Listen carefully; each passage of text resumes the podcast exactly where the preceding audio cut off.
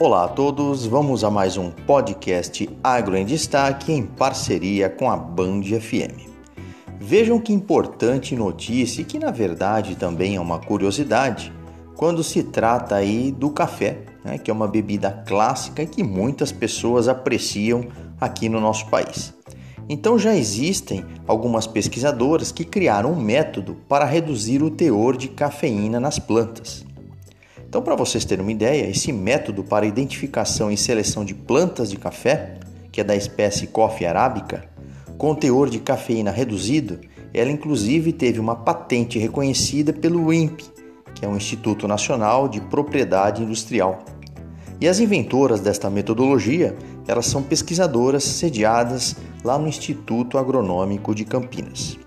Ou seja, esse método né, de um grande avanço para a ciência ele propicia o desenvolvimento de cultivares de café arábica naturalmente descafeinadas ou com baixo teor de cafeína. Vale lembrar que a inovação trará benefícios à cafeicultura, à agroindústria ligada ao café e também a nós consumidores. Lembrando que o mercado de café descafeinado é um nicho que ainda pode crescer, uma vez que cerca de 10% dos consumidores de café no mundo costumam, na verdade, consumir esse tipo da bebida. No Brasil, ainda este público é um pouco mais aí de 1%. Mas afinal de contas, né, algumas pessoas podem perguntar qual é o benefício de um café descafeinado. Só para vocês terem uma ideia, uh, este consumo de café descafeinado ele está sendo cada vez mais popular. Por quê?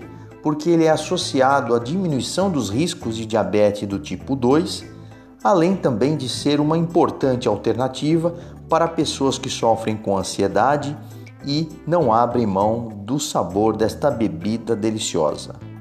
Então, parabéns cada vez mais à ciência e à tecnologia a serviço da sociedade.